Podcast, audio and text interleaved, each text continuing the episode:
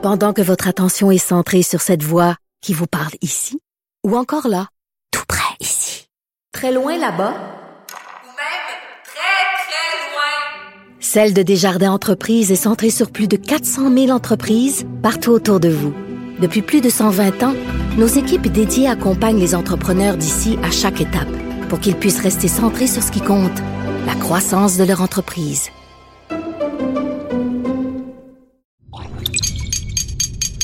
Cube Radio.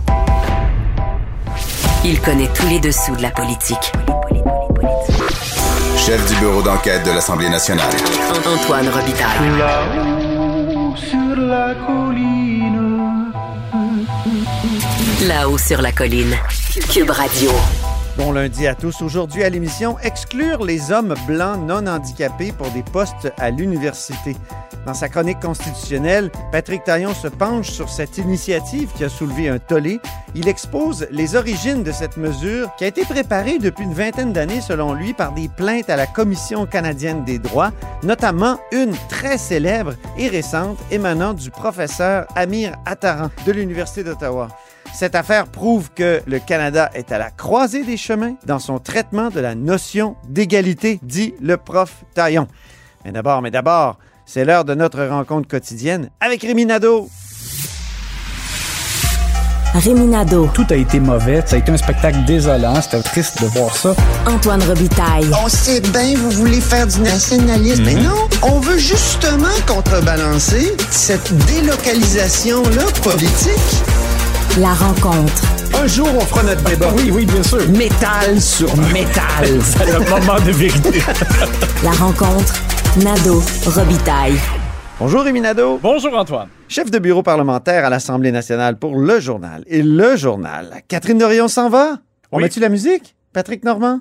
Elle s'en va? Oui. Elle s'en va.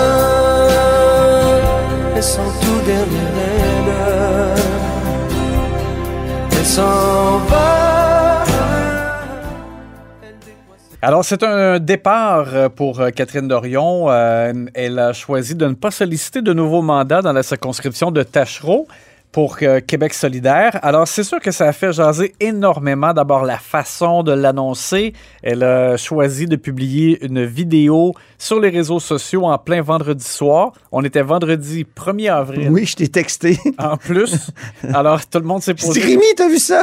Tout le monde s'est posé des questions, mais quand on regardait la vidéo, il n'y avait pas de questions à y avoir. Moi, je ne je pouvais pas croire qu'elle ait pris, qu'elle ait euh, mis autant d'énergie ça. à enregistrer un message aussi là, euh, profond, euh, touchant, là, dans lequel euh, Sol Zanetti jouait de la guitare à côté d'elle. Bon, alors visiblement, c'était pas une blague. Et, euh, et ça a fait susciter, euh, ça a suscité, dis-je bien, beaucoup de réactions. C'est normal. Catherine Dorion, elle, a vraiment un côté polarisant. Euh, on, on voit les, les- à chaque fois qu'il y a des textes dans le journal sur Catherine Dorion, on dirait toujours que c'est quelque chose qui, qui est très lu, euh, très partagé. Elle, elle, euh, suscite beaucoup d'engouement, je dirais. Des réactions, hein? Oui. Tout le temps. Voilà. Alors maintenant, donc, qu'est-ce qu'on retient du passage de Catherine Dorion? Moi, je, je retiens vraiment du, du bon et en même temps, il y a, il y a des nuances. C'est-à-dire que c'est vrai que Catherine Dorion est arrivée, elle a amené quelque chose de différent. Euh, elle a un style différent, donc ça, ça a permis peut-être de secouer un peu les conventions à l'Assemblée nationale. Euh, mais ceci étant, ce que moi, ce que je trouve un peu dommage, c'est que Mais dans quel but? Souquer les conventions? Pourquoi? ben, c'est ça. c'est que ce que je trouve un peu dommage, c'est- c'est ce que j'allais dire aussi, c'est que je trouve qu'elle n'a pas suffisamment euh, mis d'énergie à se servir de son rôle de député à l'Assemblée nationale pour faire avancer des causes et pour, par exemple, bonifier des projets de loi, Ben oui. améliorer des choses. Euh, donc, je dis pas que- qu'elle n'a rien fait, mais c'est juste qu'on on a vraiment, on n'a pas senti souvent qu'elle cherchait à s'investir là-dedans. Et pourtant, puis en plus, ben, elle elle dit encore aujourd'hui dans sa conférence de presse qu'elle trouve que l'Assemblée nationale, c'est passé date. Mais moi, je trouve qu'au contraire, dans les dernières années, il y a eu des démonstrations de travail législatif, parfois transpartisan, euh, qui ont fait changer les choses. Ben, ben, ben, par exemple, la création de tribunaux spécialisés pour les victimes euh, d'agressions sexuelles. Moi, Ben je oui. que ça, c'est vraiment, c'est une grande avancée et les élus de tous les partis ont travaillé très fort là-dedans pour améliorer euh, ce, qui, euh, ce qui était proposé, ce qui était amené sur la table. On n'a qu'à penser à l'aide médicale à mourir aussi. Et, et même récemment, dans la, la réforme de la langue française avec Simon Jolin Barrette, il y a des suggestions, même des libéraux, des libéraux Oui. qu'on n'aurait pas cru euh, pouvoir euh, euh, amener là, des, des éléments qui allaient même plus loin que ce que la CAQ avait proposé au Oui, départ. comme les trois cours, Les trois cours. à réussir dans les cégeps anglophones, mais en français. Oui, exactement. Alors, donc, quand tu es député, tu as cette, cette responsabilité-là, ce mandat-là.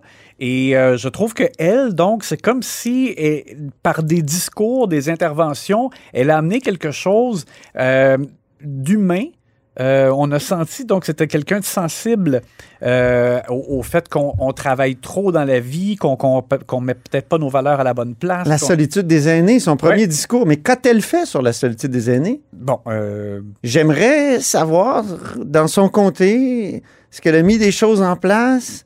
Ça me semble déclaratoire comme politique. On fait des déclarations, mais c'est pas suivi de, de- de- de choses concrètes. ben, c'est ça, on n'a pas... Et quand on euh, fait des déclarations, c'est plus facile de s'opposer d'ailleurs que de construire, je trouve. Et, et puis, ben, tu as, un excellent point. Et puis aussi, ce qui est un peu dommage, c'est que, sais, on se rappelle de la. Justement, quand on parle de sa sensibilité, moi, il y a un discours qu'elle avait prononcé au Salon Bleu, puis il y a plusieurs commentateurs qui sont revenus là-dessus depuis vendredi, euh, où elle avait. C'était très sen- senti, c'était très bon.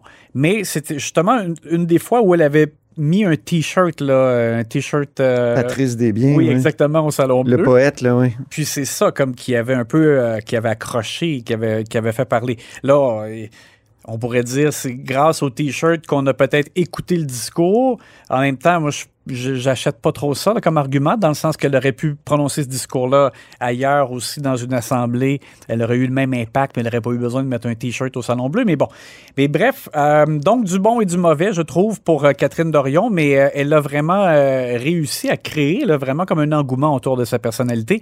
Puis en même temps, tu sais, je me dis, si vraiment elle avait tout fait ça sciemment, ne, ne serait-ce que pour mousser sa personnalité à elle, mais je pense qu'elle serait restée. Le fait qu'elle part après un seul mandat, ça donne l'impression que c'est pas tant nécessairement pour sa gloire que- qu'elle a agi.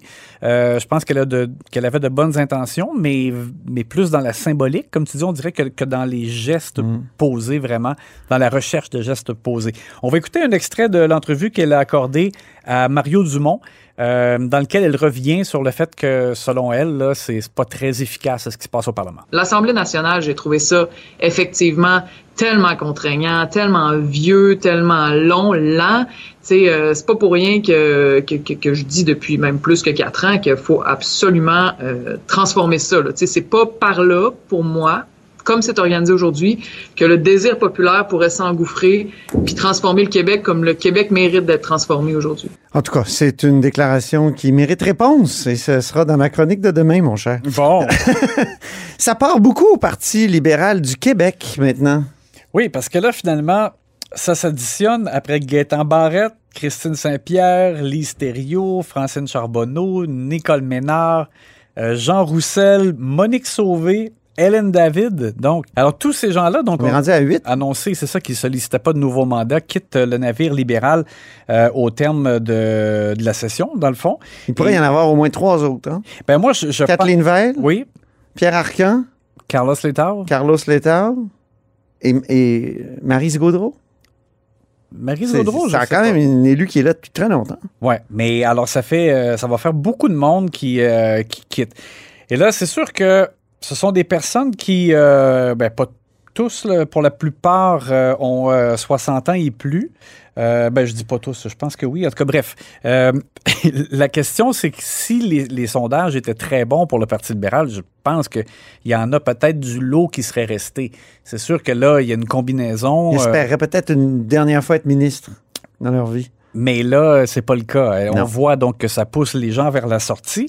Euh, par contre, pour Dominique Andelade, C'est pas nécessairement mauvais parce que ce sont beaucoup des circonscriptions où euh, risque de pouvoir faire élire facilement euh, quelqu'un d'autre et euh, ça amènera du sang neuf. Ça va transformer un peu le parti. Euh, Dominique Andelade elle-même est en, en processus pour changer l'image et le contenu aussi, là, dans le fond, du Parti libéral. Et on Pas toujours le contenu. Je l'écoutais sur la langue française, là, puis le projet de loi 96, ça semble être. C'est more of the same, si je peux me permettre. C'est parce qu'ils étaient partis dans une direction puis ils sont revenus Oui, dans, dans ce cas-ci.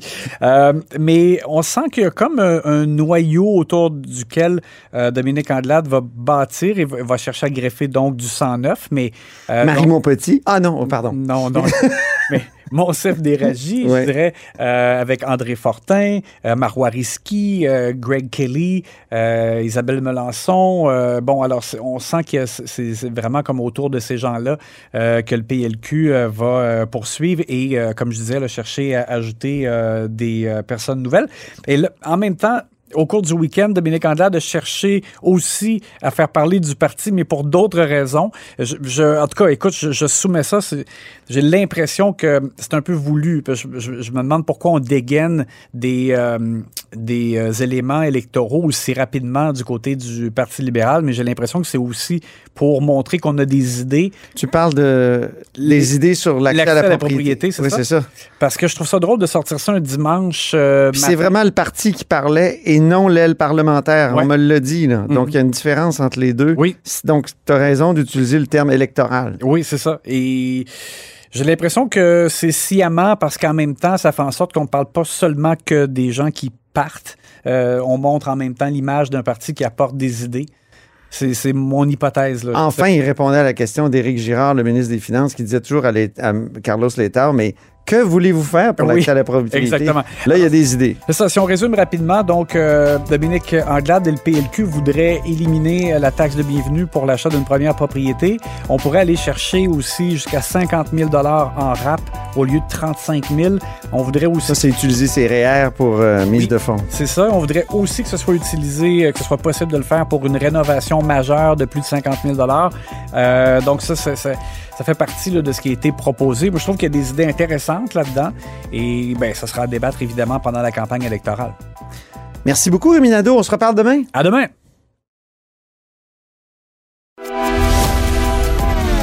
Grand philosophe, poète dans l'âme, la politique pour lui est comme un grand roman d'amour. Vous écoutez Antoine Robitaille, là-haut sur la colline. C'est lundi, jour de chronique consti.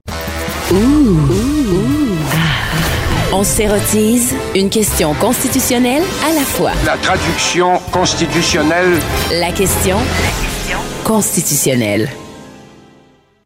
Bonjour, Patrick Taillon, Bonjour Antoine Robitaille. notre chroniqueur constitutionnel et accessoirement professeur de droit à l'Université Laval. Parlons de cette affaire de discrimination positive dans ton université, l'Université Laval.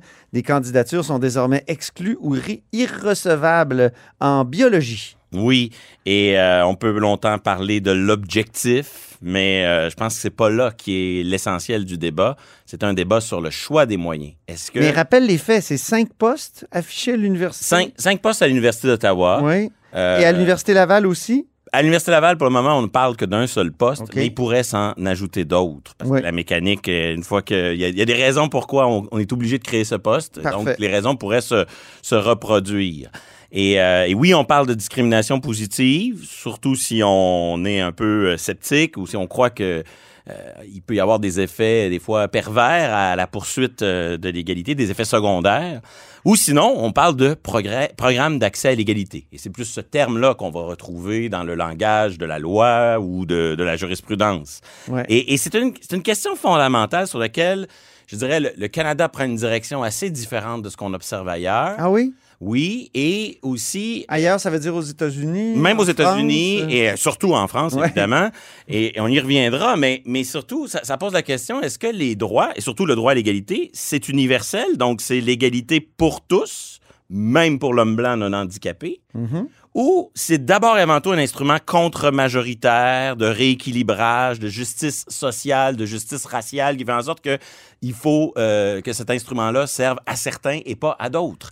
Et, et ça, c'est un, c'est un dilemme. Mais, mais ce qui- est vraiment le, le- le point de départ, là, c'est de, de comprendre comment tout ça n'est pas nécessairement obligatoire, mais fortement encouragé.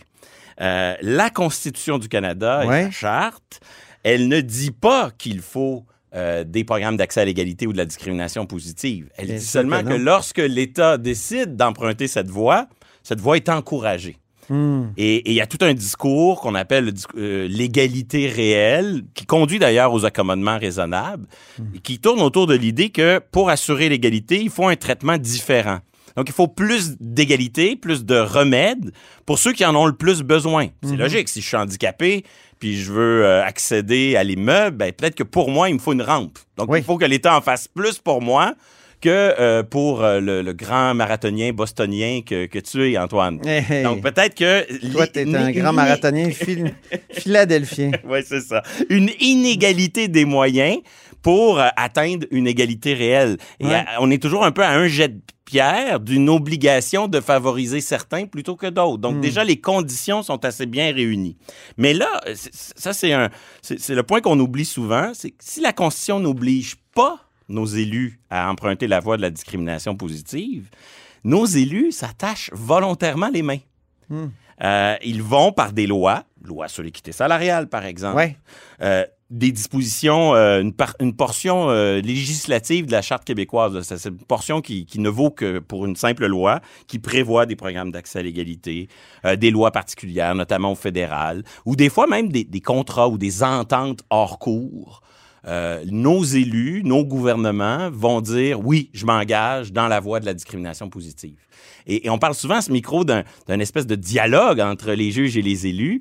Et, on le voit là, dans ce jeu de dialogue. Ben, par exemple, les tribunaux n'avaient jamais parlé de discrimination systémique avant que les élus incluent cela dans une logique de lutte contre euh, lutte pour l'équité salariale. Mhm. Et une fois que le juge est saisi d'une loi sur l'équité salariale, là, il salue le fait que le législateur s'engage pour lutter contre des discriminations qu'on qualifie de systémiques parce qu'elles font, euh, elles reposent sur un écart statistique. On n'en sait- on n'en connaît pas la cause. On sait que c'est pas intentionnel. On sait pas c'est quoi la cause, mais le simple écart statistique suffit pour qu'on qualifie cela de Mhm. discrimination. Donc, c'est nos élus, puis dans le cas qui nous occupe, ben, ça se passe à Ottawa. Grosso modo, au début des années 2000, il y a des plaintes de, de chercheurs à la Commission canadienne des droits, c'est l'équivalent de la Commission euh, québécoise des droits de la personne, et on dit, ben, ces chers-là, là, il y a des résultats statistiques profondément discriminatoires dans leur attribution. Et euh, au début, on signe une entente hors cours, pas de cible, un mécanisme vis- bureaucratique visant à les établir un jour et euh, des obligations de rendre des comptes sur ce processus-là. Autour d'une décennie plus tard, euh, on est obligé de compléter l'entente hors cours parce que euh, là, euh, ça avance pas assez vite euh, et on commence à chiffrer des cibles précises. Là, on dit ça prend 50,9% de femmes, ça prend 22% de minorités visibles. Le, le- le- le quota apparaît. Mais les conséquences, le non-respect du quota, c'est encore imprécis. Et là arrive Conséquence, donc, si on respecte pas le quota, qu'est-ce qui se passe? On sait toujours pas. C'est toujours pas. C'est un peu imprécis. Il n'y a pas de sanction. Exactement. De prévu, en tout cas. Et là arrive le champion du droit à l'égalité au Canada, coup de théâtre, le professeur à Taran. Oh non! Mon collègue de l'Université d'Ottawa. Pas lui. Tout à fait. Il n'est pas. euh, c'est pas pour rien qu'il voit. euh, Un amant du Québec? Oui, tout à fait, tout à fait. Quelqu'un qui a montré que euh, sa lutte contre la discrimination ne l'empêche pas d'entretenir des préjugés anti-québécois. C'est ça. Et donc, le Euh, prof... euh, quel est son prénom déjà? Amir Attaran. Amir Attaran. Donc, euh, il, a, il a vraiment fait, euh, s'est fait connaître au Québec en tenant des propos radicaux, là, notamment sur la loi 21, si je ne m'abuse. Ben oui. Et qu'est-ce qu'il va faire? Il va saisir la Commission canadienne des droits d'une nouvelle plainte. Et là, il va dire, ben là, ça fait trop longtemps, ça, ça marche pas, il y a des inégalités statistiques. Et il va amener encore une fois le- nos gouvernements, le- en l'occurrence le gouvernement fédéral, à conclure une entente avec des conséquences précises. Et c'est le, c'est le, c'est le grand fait d'ar- fait d'armes du professeur Attaran d'avoir été à l'origine de cette sanction qui va tout changer. La Ouais. sanction étant, le gouvernement fédéral s'engage à ne plus, à ne plus attribuer de chaire de recherche du Canada à une université qui n'a pas rempli le quota, qui n'a pas rempli les cibles.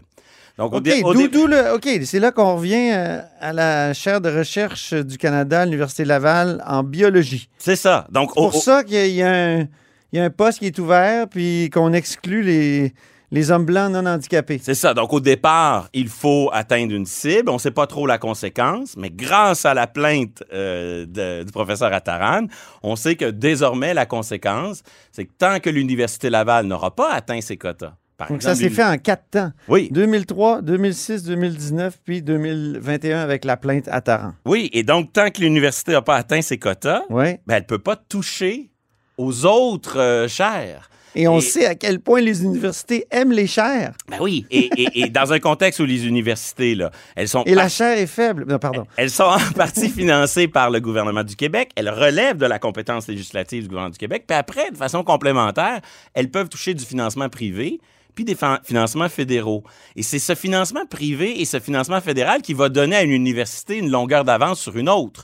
Et donc là, en ce moment, l'Université de Toronto ou l'Université de Montréal, dans un bassin sociologique où c'est plus facile de rencontrer les cibles, ben, elles peuvent déjà continuer à toucher l'argent pour de nouvelles chaires non visées par des quotas, pendant que l'Université Laval est en quelque sorte bloquée. Hein, c'est comme euh, on, joue au, on joue au Monopoly et on peut pas toucher euh, on peut pas toucher le prochain 200 On dollars. peut pas passer go. On peut pas passer go tant qu'on n'a pas atteint le, le quota. Et donc, dans Oh, ce contexte-là, nos euh, administrations universitaires, nos recteurs, bien, ils sont coincés. Ils sont ça. totalement coincés.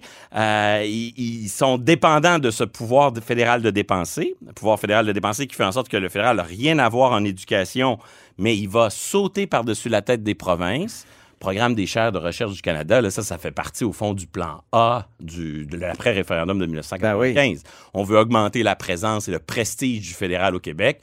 Qu'est-ce qu'on fait? On crée partout au Canada des chaires d'excellence et aujourd'hui... Ça a commencé par des chaires du millénaire. Oui, exactement. Oui. Et, et en ce moment, là, il n'y a rien de plus prestigieux dans le monde universitaire canadien que d'être titulaire d'une chaire de recherche du Canada. Donc, l'excellence en recherche s'est associée et, et les fonds subventionnaires fédéraux, et notamment le programme de, de chaire, ben, ils prescrivent par moment des recherches sur des thèmes précis, Oh. parfois même avec des méthodes précises. Ah bon? Donc, il y a aussi une part d'ingérence. Il Un, il y a des conditions respectées, et même dans les thèmes et le choix des méthodes, ça fait partie du décor. La Et- question de la liberté universitaire est soulevée, d'ailleurs, par certains, euh, je pense au- dans le rapport Cloutier, on parle de ça. On ne l'aborde pas, euh, je veux dire, euh, dans le détail, là, mais on, dit que ça pose un problème. Ça, c'est l'immense paradoxe de nos recteurs. Ils sont contre l'adoption d'une loi sur l'autonomie, euh, la liberté universitaire. Ils disent, laissez-nous ça entre les mains. On est les mieux protégés, on est mieux- les mieux placés pour protéger la liberté universitaire. Mais en même temps, on les entend pas vraiment se plaindre des ingérences fédérales. Même, on les entend parfois célébrer euh, l'ajout de fonds, Ah euh, de fonds fédéraux. Et, donc, on se retrouve dans une situation un peu paradoxale. C'est technique, mais une université privée, à charte privée, Ouais. comme l'Université Laval, là, elle est en dehors du domaine d'application de la charte canadienne, mais elle se voit impliquée, elle se voit appliquer. Ah, pourquoi donc? euh, ben, parce que c'est pas euh, le- dans le périmètre premier. La, la charte s'applique à l'action des gouvernements. Puis Ah à oui, un moment donné, euh, C'est entre l'État et les citoyens. c'est ça. Puis là, on va considérer Alors que la Charte québécoise, ça peut être entre deux citoyens. Exactement. Donc, les contrats, par exemple. Oui, OK, parfait. Donc, c'est un peu paradoxal, mais parce que c'est de l'argent fédéraux puis c'est des programmes fédéraux, les Mm. universités se retrouvent soumis à, euh, à une charte à laquelle ils devraient normalement échapper, disons, pour la plupart de leurs activités. Et euh, ça me fait penser à, à la petite loterie, hein, l'ouvrage de Stéphane Kelly qui montrait comment au 19e siècle, on, on- on- on assurait la fidélité des élites. Oui. Ben, avec son programme de chaire et son implication dans le financement de la recherche, le, le- le gouvernement fédéral s'assure de la fidélité des recteurs et, à certains égards, des, des- des meilleurs euh, chercheurs. As-tu des exemples? Ben, je pense que c'est assez généralisé, mais, mais chose certaine, j'entendais au micro de Geneviève Peterson, Peterson qui, euh, qui, elle, défend à la fois le choix des moyens et, et l'objectif poursuivi.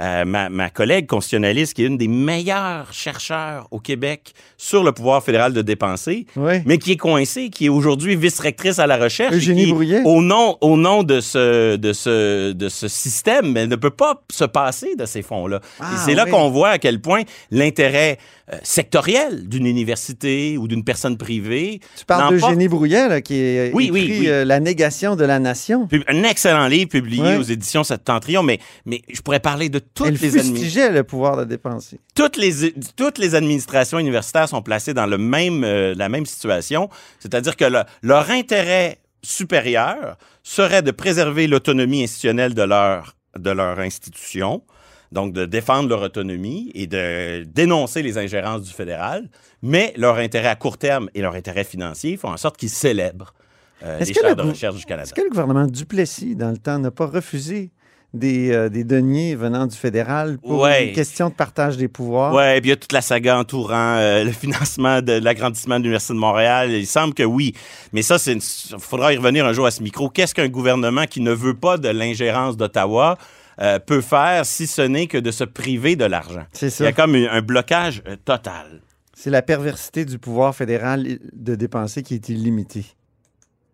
La question qu'on doit soulever euh, ensuite, Patrick, c'est est-ce qu'il est possible pour un biologiste, mettons, euh, homme blanc, non handicapé, euh, et, et qui est exclu donc du concours, est-ce qu'il est possible pour lui de contester ce concours, de dire ça, ça me brime, moi, c'est, c'est, mon droit à l'égalité qui est brimé? Oui, est-ce que le droit à l'égalité, on y revient, c'est Ouais. la question, est-ce que c'est un droit pour tous ou juste pour certains? C'est ça? Pour le moment, là, la jurisprudence nous dit que pour contester un programme d'accès à l'égalité, Ouais. il faut être membre du groupe.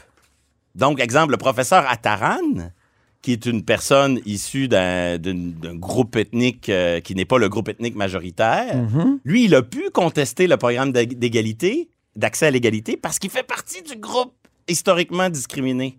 Donc, en l'état actuel de la jurisprudence, un programme de discrimination positive, ça peut être débattu par les tribunaux seulement si, par- si ce sont les membres du groupe historiquement désavantagés qui saisissent le tribunal. Fait que s'il y a de la discrimination positive, mettons, à l'endroit des Autochtones, mais les Autochtones peuvent dire « Ah, c'est un programme qui est mal foutu ».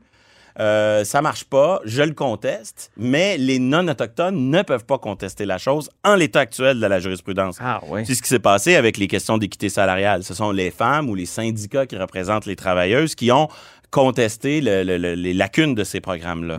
Et, et c'est très difficile depuis quelques décennies que nous avons de la jurisprudence euh, sur la, la Charte canadienne de savoir si le droit à l'égalité, c'est seulement pour certains ou c'est pour tous. Très rare les, les cas où le droit a pu être mobilisé par un, un membre du, du groupe majoritaire. Les quelques exemples que j'ai sont rares, anecdotiques, devant exemples? les tribunaux inférieurs. Exemple, dans une école, service de garde, une école Ouais. primaire, euh, ça s'est rendu seulement en première instance. Un homme là qui est un surveillant, donc métier traditionnellement féminin, euh, un surveillant du service de garde, voit son contrat non renouvelé, puis on lui dit, ben, c'est pas parce qu'il est un homme, mais on a besoin de quelqu'un qui peut surveiller la porte des toilettes des filles. Et là, on va dire non. Là, ici, il est comme dans un. C'est comme si on était dans le stéréotype inversé. Et un tribunal de première instance, on est loin de la Cour suprême, a accepté ça. Une autre affaire, en- dans les années 90, une femme avait choisi le, le nom de l'enfant. Euh, sans consulter, sans impliquer le père. Et là, on va considérer que le père est discriminé. Ah, Mais bon? ce sont des cas très, très isolés et on a beaucoup de jurisprudence qui disent un peu l'inverse, que euh, pour qu'il y ait de la discrimination, il faut qu'il y ait un désavantage à l'endroit d'un groupe historiquement euh, victime de préjugés. Et si on le définit comme ça, ben, si on n'est pas dans le bon groupe, on ne pourra jamais demander le- le- le- le- la protection. Puis on le voit, euh, tout le débat sur le racisme systémique nous amène Ouais. dans une logique où le moindre écart statistique devient cause de discrimination. Puis on voit comment le droit à l'égalité a évolué au Canada. Au départ, on s'est dit, au départ, on a dit, c'est pas une affaire d'intention. Si une norme neutre a un effet indirectement discriminatoire, on protège cela. Mais là, on franchit depuis quelques années un nouveau pas, qui est celui du systémique, où on dit non, le simple écart statistique, peu importe la cause, peu importe sa justification, est une source de discrimination. On a parlé ensemble de, des examens de mathématiques en Ontario Oui. qui généraient des écarts systémiques entre euh, une certaine catégorie de la population. Et on a dit, peu importe la cause, euh, c'est discriminatoire. Donc, on, le droit à l'égalité au Canada est un peu à la croisée des chemins. Puis ce qui se passe à l'Université Laval va peut-être être un révélateur là, de à quel point le Canada s'enferme dans une, une situation particulière. Juste deux remarques de droit comparé parmi Ouais. d'autres. Euh, mon collègue euh, Maxime Saint-Hilaire me faisait remarquer en fin de semaine que oui, la L'Université de Sherbrooke, hein? Oui, pardon. Oui. Euh, oui, la discrimination positive, ça vient souvent des États-Unis conceptuellement, mais jamais aux États-Unis on tolérait qu'une université publique, à ne pas confondre avec une université privée, qu'une université publique exclue d'emblée des, des Ah. candidatures. Ça passerait pas le test aux États-Unis. Euh, aux en France, lorsque le gouvernement Jospin a voulu mettre en place la, la parité homme-femme en Oui. politique, et là, les conséquences, c'était pas d'exclure des candidats, hein, c'était des incitatifs financiers pour les partis. On est loin de l'exclusion. Ça avait été rejeté. On avait dit c'est contraire à la conception française du droit à l'égalité. Donc, je dis pas que je dis pas que c'est partout comme en France, mais, mais c'est clair qu'il y a une singularité canadienne. Il y a, il y a- il y a- il y a une expérience canadienne qui se cristallise et qui euh, et qui euh, va devoir soit se ré- rebalancer pour euh, rattraper, un- se rapprocher un peu du centre et de ce qui se fait ailleurs, ou soit va s'enfoncer dans sa singularité. Et, et c'est probablement le débat des, pro- des prochaines années. Très intéressant. Il nous reste peu de temps, mais on termine quand même avec une brève sur une, une autre requête de la juge en chef de la Cour du Québec, Lucie Rondeau. Encore une requête. Euh, Elle va-t-elle tomber dans la quérulence? Cette fois, ça concerne le dossier du procès fantôme. hein. On sait, il y a un procès, même Oui. pas de numéro de dossier. On sait même pas qui en était le juge. Et euh, au Un fond, procès criminel. hein. Oui. On sait que c'est un juge euh, de la Cour du Québec, mais on ne sait pas qui. On sait pas qui est le, non plus le juge coordonnateur là-dedans. C'est vraiment étrange cette affaire. Et, et le ministre, euh, elle, et ce qui est drôle, c'est que Lucie Rondeau se trouve en concurrence encore une fois avec le ministre Simon Jolin Barrette. Et, et là, c'est pour savoir, connaître le nom du juge parce que elle-même qui dirige la cour est pas capable d'obtenir le nom de ce fameux juge X. si quelqu'un doit savoir, connaître l'identité de ce juge, c'est l'administration elle-même du tribunal. Ben et oui. elle, elle est à la tête de cette administration. Donc, fa- face à cette pression qui se tourne vers elle, comment avez-vous pu laisser passer cela? Elle dit, je n'en savais rien. Pour preuve, je lance cette requête pour qu'on me, qu'on- me qu'on le tribunal force euh, ce juge à se dévoiler. et, et ça nous rappelle à quel point tous, les, tous les verrous ont sauté en même temps dans cette affaire-là. Le verrou policier, dans la mesure où les policiers ont eu cette idée-là, qui est indépendant du verrou accusatoire euh, des PCP, procureur de la couronne, qui normalement devrait dire aux policiers, non, non, En fait, c'est le service de- des poursuites criminelles et pénales fédérales. fédéral, bien Oui. sûr. Et ensuite, le verrou judiciaire, c'est-à-dire qu'il y a un juge qui aurait dû dire à tout ce beau monde-là, vous rêvez en couleur, on fait pas ça, des choses comme ça. C'est ça. Donc, les trois verrous ont sauté et je pense qu'un des facteurs explicatifs, c'est la présence du Dominion. Ah, le, le fait Dominion. que tout à coup, c'est le fédéral qui intervient, tambour et trompette. Oui. Ça nous ramène dans un, un réflexe peut-être de béni oui-oui. Ah, c'est le fédéral, c'est pas pareil, il faut croire. Et, et peut-être aussi euh, parce que les questions de juridiction fédérale sont parfois des questions de sécurité intérieure extrêmement sensibles. Terrorisme ou crime organisé euh, lié au trafic de la drogue. J'ai aucune idée des faits, là, mais imaginons que j'ai un petit bandit qui fait notamment du trafic d'armes et qui, là, parallèlement, oups, ça tombe dans les pattes de quelque chose de beaucoup plus important. On n'a aucune idée des faits, mais Là, c'est une, indicatrice de police, manifestement. c'est clair que la, la présence du. Dominion, ça a mis tout le monde en mode euh, oups, c'est pas comme d'habitude. Merci infiniment, Patrick. On va sûrement parler de ce procès fantôme. C'est une histoire fascinante. Et c'est ainsi que se termine La Haut sur la Colline en ce lundi. Merci beaucoup d'avoir été des nôtres. N'hésitez surtout pas à diffuser vos segments préférés sur vos réseaux. Ça, c'est la fonction partage. Et je vous dis à demain. Cube Radio.